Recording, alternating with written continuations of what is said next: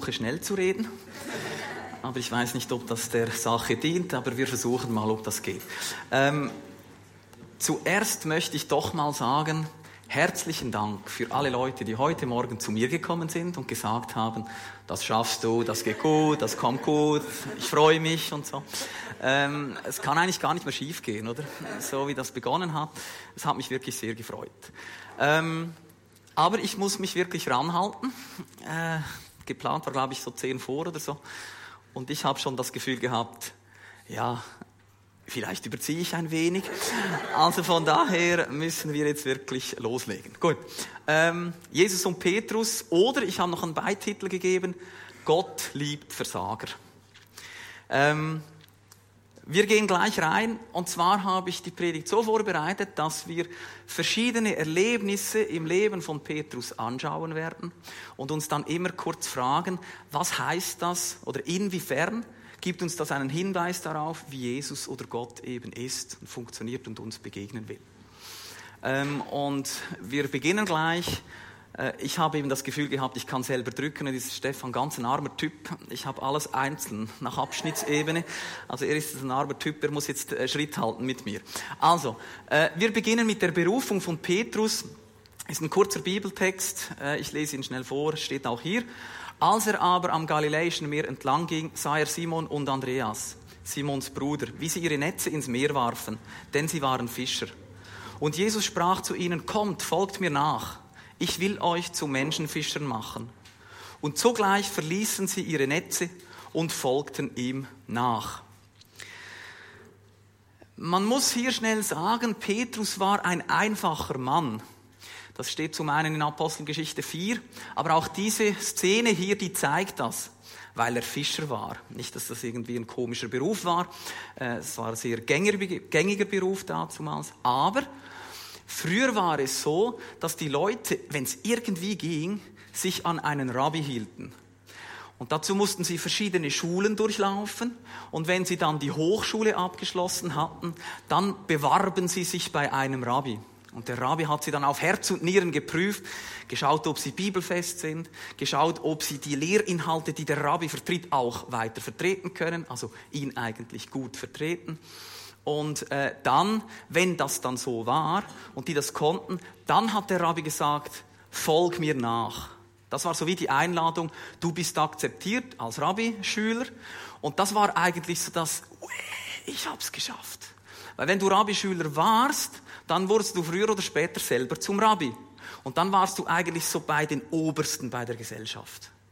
Und dann warst du wirklich so das eben sich. Und Petrus, also hier eigentlich, dass er Fischer ist, heißt, er hat das nicht geschafft. Er war eigentlich ein bisschen weiter unten in der Hierarchie, in dieser Gesellschaft. Und äh, für mich ist wie wichtig hier, eben ich versuche es kurz zu machen, für mich ist wichtig bei dieser äh, Szene hier, Jesus beruft oftmals eben das, was Menschen vielleicht gar nicht als berufungswürdig anschauen. Also Petrus war in dieser Gesellschaft nicht so toll und super, dass man ihn eben oder dass ein Rabbi ihn hätte äh, berufen hätte. Und Jesus beruft also jemand, der es in der Gesellschaft nicht geschafft hat. Also mal im Hinterkopf behalten. Wir kommen später nochmal dazu. Das ist doch das Erste, was mir äh, ins Auge äh, gesprungen ist.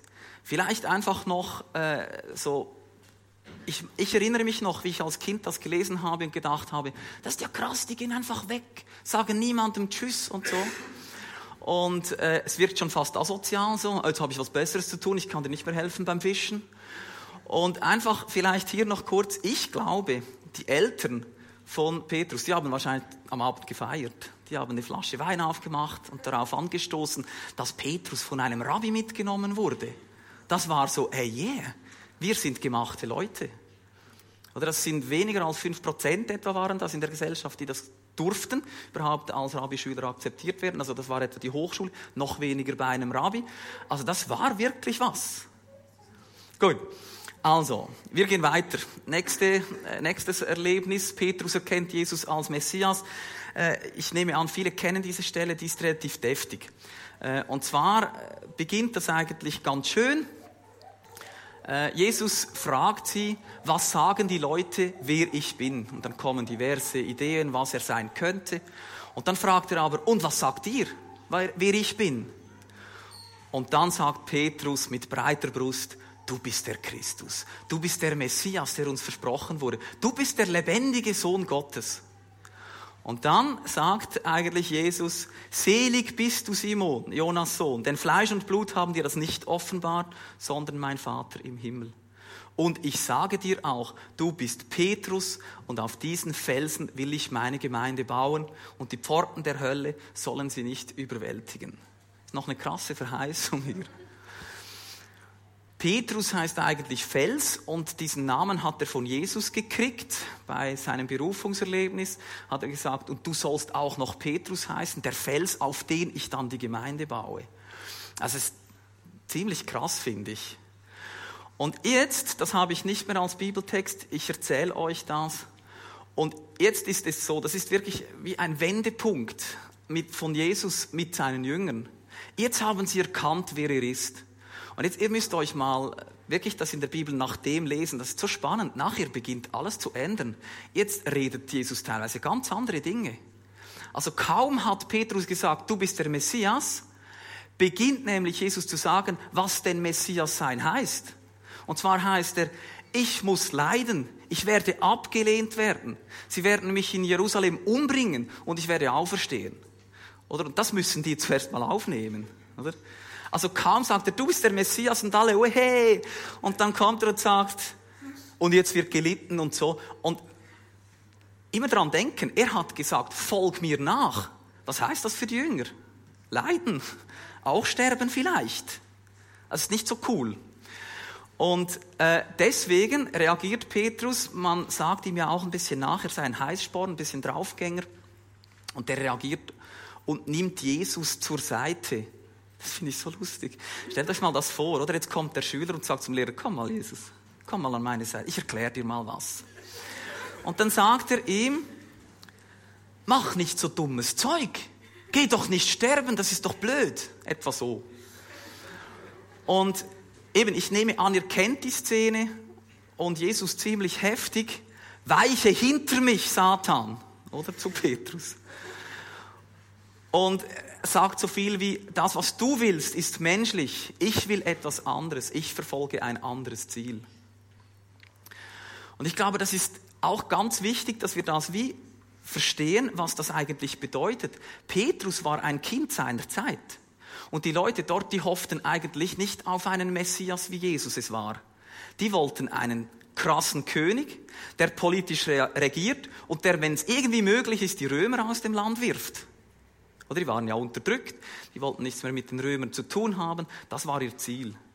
Und ich glaube, als Petrus gesagt hat, du bist der Messias, hat er schon Jesus auf dem Thron gesehen und wie er eben vielleicht noch gegen die Römer kämpft und die dann natürlich verlieren werden und so weiter. Und jetzt kommt Jesus und sagt, nein, das Gegenteil, oder? Und das war für ihn wahrscheinlich auch ein rechter Schock und ich behaupte, er hat diesen Schock nicht verdaut bis zum Tod Jesus. Weil ich glaube, auch im Garten Gethsemane, als Jesus abholen wollen, was tut Petrus? Er zückt sein Schwert und haut ja dem äh, Diener da vom Hohepriester, haut er ein Ohr, ein Ohr ab. Das kann ja nicht das Programm vom Messias sein. Demut, Leiden, verworfen werden. Sondern er ist immer noch so in diesem Bild von, der herrscht mal. Und ich dann mit ihm, oder? Also ich bin ja dann auch wichtig und so. Genau. Also, für uns wichtig finde ich, Jesus hat ja wahrscheinlich sehr vieles gewusst, was auf ihn zukommt. Man könnte jetzt nicht die Predigt machen zu Allwissenheit, machen wir jetzt nicht sicher. Das würde selber eine fühlende Predigt sein, vielleicht mal für Boris. Aber er hat sicher vieles gewusst. Und er beruft Leute, die ihm noch sagen wollen, was Sache ist. Also nochmal, dieses System, das war im Fall wirklich so, die Rabbis, die sind vorausgegangen die anderen Rabbis, nicht Jesus, die sind vorausgegangen und alle einfach wie wirklich Enten der Entenmutter hinterher alles gleich machen. Also, ich habe ja schon gehört, ich kann das fast nicht glauben, aber dass die Jünger teilweise bei den Rabbis mit auf die Toilette gegangen sind, zum Schauen, wie der das macht, damit sie ihm auch dort ähnlich sein können. Das muss man sich mal vorstellen, also wenn es stimmt. Aber auf jeden Fall machen sie eigentlich, die Rabbis machen vor und nachfolgen heißt, ich mache es gleich. Kann ich das gleich machen, dann bin ich ein guter Rabbischüler. genau. Und hier eigentlich heißt das, wenn man sich das vorstellt, der Schüler geht zum Rabbi und sagt ihm, was er dann zu tun hätte. Das wäre für diese Zeit absolut unvorstellbar. Also das tut Petrus eigentlich. Und dennoch beruft ihn Jesus.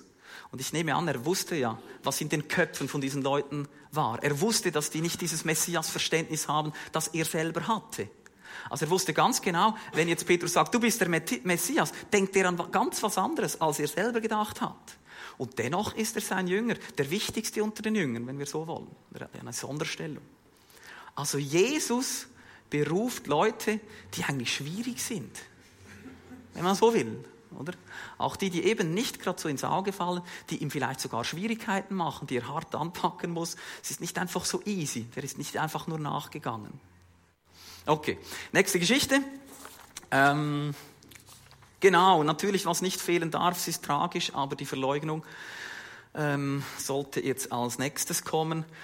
Ähm, gehen wir den Text schnell durch. Also, zuerst mal Ankündigung. Also, das war ja Versagen mit Ansage, oder? Das ist eigentlich voll hart, oder? Jesus sagte zu seinen Jüngern, ihr werdet euch alle von mir abwenden, denn es heißt in der Schrift, ich werde den Hirten töten und die Schafe werden sich zerstreuen. Aber nach meiner Auferstehung werde ich euch nach Galiläa vorausgehen. Doch Petrus versicherte, auch wenn alle sich von dir abwenden, oder man muss sich das so vorstellen, oder wieder mit breiter Brust da draufgehen, aber wenn alle sich abwenden, ich sicher nicht, oder? Jesus erwiderte, ich sage dir noch heute Nacht, bevor der Hahn zweimal kräht, wirst du mich dreimal verleugnen. Und jetzt Petrus nochmal, oder? Also ich will ihn nicht schlecht machen, ich bin ja genauso, oder? Aber es ist eigentlich so krass, wenn man das so rückblickend liest.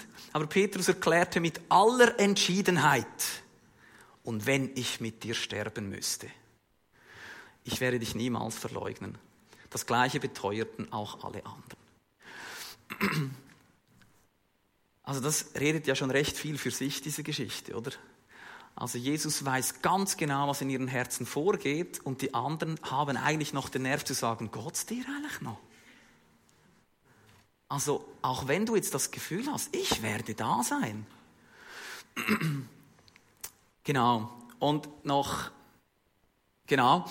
Und dann kommt die Verleugnung und alsbald krähte der Hahn zum zweiten Mal. Ich nehme nur diesen Vers. Da gedachte Petrus an das Wort, das Jesus zu ihm gesagt hatte. Ehe der Hahn zweimal kräht, wirst du mich dreimal verleugnen. Und er fing an zu weinen. Ähm ich finde das wirklich ist wahrscheinlich auch so eine ganz zentrale Geschichte im Leben von Petrus, oder? Ich glaube, hier zerbricht er ganz, ganz stark. Er wollte ja mit Jesus sein. Ich glaube nicht, dass er gelogen hat in diesem Moment. Er wollte mit ihm sein. Er wollte ihn unterstützen, bei ihm sein. Aber er konnte nicht. Und da zerbricht wahrscheinlich ganz viel äh, in ihm drin. Ähm, ich möchte aber noch auf etwas Zweites eingehen. Hier oben Vers 28. Man liest so schnell drüber. Und ich glaube, das ist ganz, ganz wichtig. Und das zeigt auch wieder, wie Jesus ist. Vers 28 sagt er nämlich, also zuvor hat er gesagt, ihr, ihr werdet mich verlassen, euch von mir abwenden. Vers 28. Aber wenn sie mich dann wirklich umgebracht haben und ich auferstanden bin, dann werde ich euch vorausgehen nach Galiläa. Also er wusste, was passieren wird und sagte, das spielt keine Rolle, was jetzt passiert. An unserer Beziehung ändert nichts. Auch wenn ihr mich verlasst, auch wenn ihr nicht in der schwersten Zeit meines Lebens bei mir seid, werde ich dennoch nachher wieder für euch da sein. Es ist krass. man liest so schnell drüber. Also er kündigt dort an, nach meiner Auferstehung werde ich euch vorausgehen. Unsere Beziehung, die ist immer noch intakt, auch wenn ihr mich verlasst. Ihr dürft mir dann wieder nachfolgen nach Galiläa. Also dieses äh, Rabbi-Jünger-Verhältnis ist nach wie vor intakt, auch wenn sie versagen werden. Aber ich denke, Petrus hat das gar nicht gehört, oder? Weil er braucht es ja gar nicht, oder er ist dann sowieso bei allem dabei und so weiter. Genau.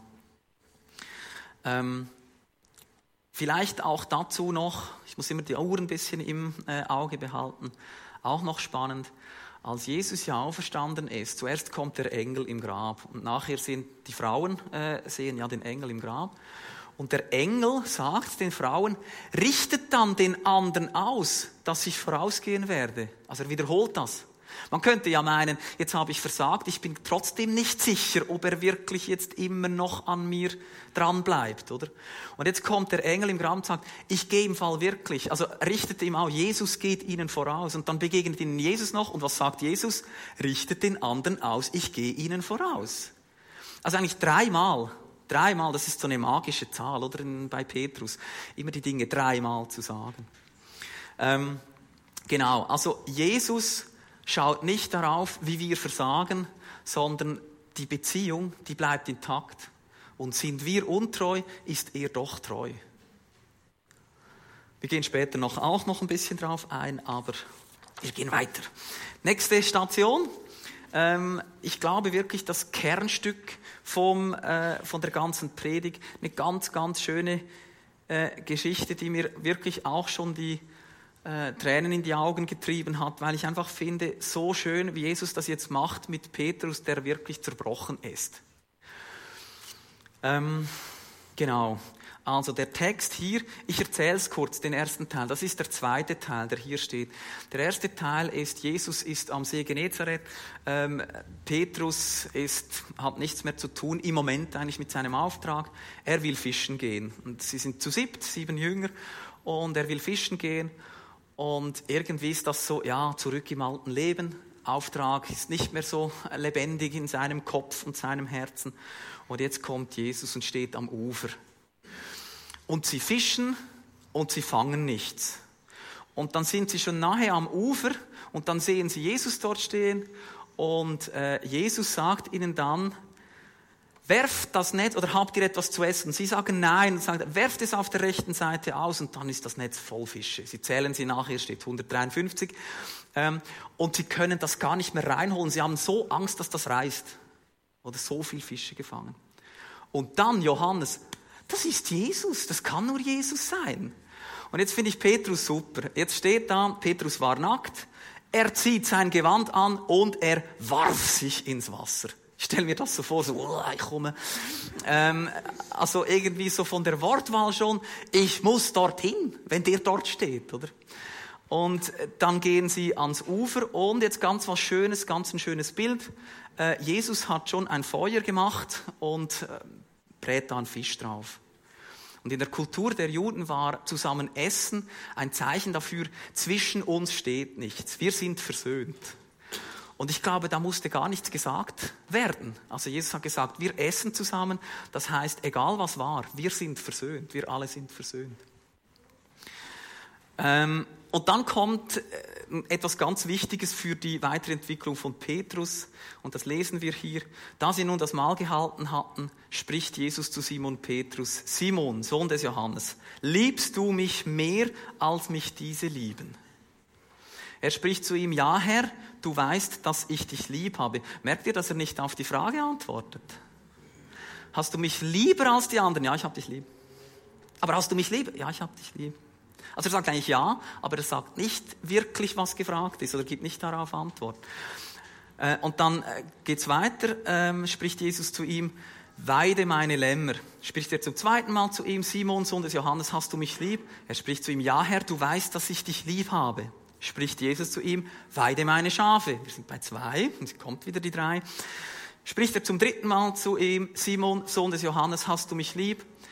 Petrus wurde traurig, weil er zum dritten Mal zu ihm sagte, hast du mich lieb? Und sprach zu ihm, Herr, du weißt alle Dinge, du weißt, dass ich dich lieb habe. Das geht mir wirklich durchs Herz. Spricht Jesus zu ihm, weide meine Schafe. Und ich glaube, das ist so, so wichtig gewesen. Manchmal, ich habe das auch schon gelesen und gedacht, Warum plagt er ihn mit dreimal Fragen? Der arme Kerl. Und ich glaube, es ist gar nicht so, es ist andersrum. Es, es wirkt für mich so, als würden die dreimal Fragen eigentlich diese dreimal verleugnen, eigentlich wie aufwiegen. Und jetzt sind wir wieder so quit. Ich sage nicht, dass das theologisch korrekt ist, aber auf mich wirkt das so. So irgendwie, er gibt ihm dreimal die Chance. Und es hat ich finde noch wichtig, dass man sich der Wortwahl auch kurz im, im Grundtext hier äh, das anschaut. Das wäre ja Griechisch nicht, dass ich Griechisch könnte, aber es ist relativ einfach im griechischen Text die Wörter zu vergleichen. Und äh, als er das erste Mal fragt, fragt er, Petrus, liebst du mich göttlich, so wie Gott liebt, ohne Bedingungen? Und Simon sagt, ja, ich liebe dich menschlich. Also im griechischen Text. Text. Und beim zweiten Mal auch, liebst du mich göttlich? Und er sagt, ich liebe dich menschlich. Und jetzt kommt ihm Jesus in seiner Liebe entgegen und fragt, liebst du mich menschlich? Und dann sagt Petrus, du siehst doch in mich rein, du weißt alles. Ich liebe dich menschlich. Und irgendwo haben sie sich dort wie auch wieder gefunden. Und ich finde das ganz, ganz schön. Ich weiß nicht, wie es euch geht. Da schmelzt sich fast ein bisschen dahin, weil es ist wirklich eine sehr, sehr, ist eine Liebesgeschichte, oder? Also so wie ein Hollywood-Film. Also, genau. Ähm, wichtig auch noch, ich glaube, daraus sieht man auch, oder dass Jesus sagt, schau in mich hinein. Du siehst die Liebe für dich. Was hat er vor der Verleugnung gemacht? Er hat nicht gesagt, schau in mich hinein, weil das hat Jesus ja gemacht. Er hatte gesehen, dass er ihn verraten wird. Ganz anders. Und ich glaube, Petrus hat so viel gelernt in der Zwischenzeit und macht es nicht mehr mit breiter Brust, ist nicht mehr der, der alles kann, der äh, wirklich der Draufgänger ist, sondern er hat gemerkt, er ist zerbrochen in einem positiven Sinn und hat gemerkt, ich kann's nicht. Jesus, schau in mich hinein. Ich gebe mir Mühe, ich hab dich lieb, aber ich werde es nicht können, ich werde auch wieder versagen. Da schwingt so viel mit. genau. Gehen wir weiter. Ich möchte noch ganz kurz, ich mache es wirklich kurz, meine Zeit ist eigentlich um, ich versuche es kurz zu machen. Ähm, das Letzte, äh, es geht hier immer noch eigentlich Erlebnisse von Petrus mit Jesus, äh, geht eigentlich weiter. Wie sieht es jetzt im Dienst für Jesus aus? Ich finde das so cool, wenn man die Apostelgeschichte liest. Man hat das Gefühl, er ist schon immer noch ein bisschen Draufgänger aber irgendwo mit einer anderen Gesinnung oder ich weiß auch nicht, die Geschichten lesen sich so schön. Also Pfingstpredigt nur ganz kurz, da kommt ja der Heilige Geist auf die Leute und dann reden sie in verschiedenen Sprachen und dann denken alle Leute, ja, die sind ja betrunken und um diese, um diese Zeit am Tag, das geht doch nicht. Und Petrus wirklich auch mit breiter Brust, aber hey, das ist nicht so. Schaut, was hier passiert. Kehrt um. Und das sind ja Tausende, die sich bekehren. Oder in der, also in der äh, Urgemeinde ganz am Anfang, da, die bekehren sich ja immer zu Tausenden, hat man das Gefühl, oder? Und dann äh, ist der Apostel, ähm, gibt verschiedene Geschichten, wo er irgendwo äh, nicht in Jerusalem umhertourt, Kranke heilt, das Wort weitergibt. Er ist als Gemeindeleiter, zeichnet sich dort aus durch Weisheit auch, dass er teilweise nicht sofort redet, sondern einmal wartet und sagt, hört mal zu, ich glaube, es ist so und der ganze Streit ist beigelegt. Also man kriegt ein anderes Bild. Und eine Situation würde ich gerne noch ein bisschen länger anschauen, und zwar die Heilung eines Gelähmten und der anschließenden Festnahme, Apostelgeschichte 3 und 4. Da haben wir auf der nächsten Folie auch noch, ähm, du kannst gleich durch, ich wollte das ja selber äh, klicken. Also, Petrus und Johannes kommen zum Tempel, hatten äh, Gelähmten und sie heilen den. Und der ist natürlich voll happy und geht ihnen einfach nach. Und dann sehen alle Leute im Tempel, sehen, der, das ist doch der, der gelähmt ist, warum geht der hier umher, geht's eigentlich noch? Und äh, dann merken sie, dass der immer Petrus und Johannes nachgeht. Äh, und dann beginnt eigentlich Petrus saufrech mitten im Tempel einfach zu predigen. Und zwar dann noch deftig. Der sagt, der Jesus, den ihr gekreuzigt habt, der ist auferstanden. Ihr habt ihn gekreuzigt. Also ziemlich heftig. Und nachher ist natürlich riesen Tohuwabohu und dann kommt die Tempelwache und die sagen, ja, zur Sicherheit werfen, sie mir, werfen wir sie mal ins Gefängnis für eine Nacht. Und dann am nächsten Tag gibt eine, ähm, ein Verhör vor dem Hohen Rat und sie verbieten ihnen, von Jesus zu reden. Und was sagt Petrus? Das ist so lustig. Urteilt selbst, ob es vor Gott richtig ist. Äh, dass wir euch mehr gehorchen als Gott. Wir können es ja nicht lassen, von dem zu reden, was wir gesehen und gehört haben. Also das ist doch ein, der ist doch voll angefixt, oder? Der ist voll infiziert mit Jesus. Also der kann gar nicht mehr anders. Und da gibt es noch eine, habe ich nicht drauf, gibt noch eine weitere ähm, weitere Stelle später, da werden sie wieder festgenommen, dann peitschen sie sie aus und dann gehen sie raus und sagen, yeah, wir wurden ausgepeitscht für eine gute Sache. Also ich meine, es ist schon ein bisschen ein anderes Bild als vorher. Und ich glaube wirklich, ganz wichtig, diese Begegnung am See, ich glaube, die hat wirklich so viel in, im Kopf von Petrus, im Herzen von Petrus irgendwie umgekrempelt und ihn wirklich irgendwie verändert. Und jetzt möchte ich als letztes nochmal äh, darauf eingehen, was sind denn die Erkenntnisse? Das wäre die zweitletzte Folie. Erkenntnisse über Jesus eben. Jesus beruft auch die, die wir nicht berufen würden vielleicht. Wir denken, oh, sieht gut aus, kann das gut, kann das andere gut. Und Jesus schaut ins Herz und beruft manchmal das, was wir gar nicht äh, berufen würden. Dann, Jesus beruft Menschen, welche eben enttäuschen, sich überschätzen und einfach schwierig sind. Und geht mit ihnen einen Weg. Also er hat nicht die wahrscheinlich berufen, die am einfachsten zu führen waren, sondern wo vielleicht das Herz richtig war, aber noch viel verbischt mit anderen. Und die musste er auf einen Weg bringen. Dann, ganz wichtiger Punkt, die Seegeschichte. Wenn wir versagen, dann sucht er uns auf und er baut uns wieder auf. Diese Geschichte bei am See ist wirklich, der Auftrag für dich gilt noch. Es ist verständlich, dass Jesus das Gefühl hatte, also jetzt habe ich so versagt, ich weiß nicht, ob er auf mir wirklich noch die Gemeinde bauen will. Und Jesus kommt und sagt, du wirst Fehler machen, aber ich sehe in dir etwas und du kannst das. Ich glaube an dich. Komm, wir gehen wieder zusammen. Folg mir wieder nach. Komm wieder hinter mich und geh mir nach. Dann, Gott ist treu, auch wenn wir es nicht sein können. Da gibt es viele Bibelstellen. Ähm, auch die eine, die gefällt mir auch sehr, kann meine Untreue Gottes Treue aufheben, das sei ferne, so typisch Paulus, oder? Das sei ferne, wir sind eigentlich blöd. Also nur weil ich untreu bin, ist, Paul, ist dann Gott nicht auch untreu, sondern er hält weiter an uns fest.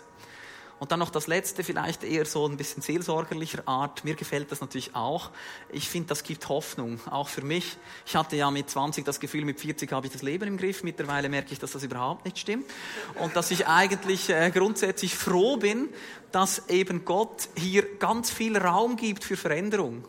Und dass er mich nicht sein lässt, wie ich bin. Gewisse Dinge habe ich gar nicht gelernt, seit ich 20 bin. Und ich glaube, gewisse Dinge habe ich wirklich gelernt. Und darf einen Schritt weiter gegangen sein und das ist extrem schön. Also er, er geht mit uns einen Weg, er kann das und er will uns auch verändern in sein Bild, sodass wir gut hinter ihm hergehen können und gute Jünger von ihm sind. Und ich glaube, alles, was wir jetzt sehen, wie Gott ist, heißt ja auch, wir sollten so sein. Weil sind wir nicht auch Jünger, die ihm nachgehen? Sollten nicht auch wir vielleicht Raum haben in unseren Teams für Leute, die schwierig sind? Das finde ich extrem mühsam, oder? Man möchte sich ja nur umgeben mit Leuten, die gleich ticken wie wie man selber tickt, das ist viel leichter. Aber warum nicht auch mit anderen? Weil Jesus sieht was anderes in ihnen, also sollten wir als Jünger das ja auch. Gut, Jetzt schließe ich und übergebe dir die Vertiefung noch. Ähm, es sind ein bisschen komplizierte Fragen. Ich konnte es irgendwie nicht einfach schreiben. Lest es einfach. Also ihr dürft auch einfach bei der ersten äh, hier also stehen bleiben. Was hat dich heute Morgen besonders angesprochen? Aber die Fragen, die zielen immer auf etwas ab. Oder äh, brauchst du, dass Gott dich aufsucht, weil du dich als Versager fühlst? Oder willst du einfach Gott mal Danke sagen, dass er dir so treu ist, obwohl du es nicht sein kannst? Oder äh, wo, wünschst du, wo wünschst du dir Veränderung? Ähm, oder wollen wir auch Gott bitten, dass er uns hilft, schwierige Leute anzunehmen, weil er es auch tut? Ich habe fertig. Amen.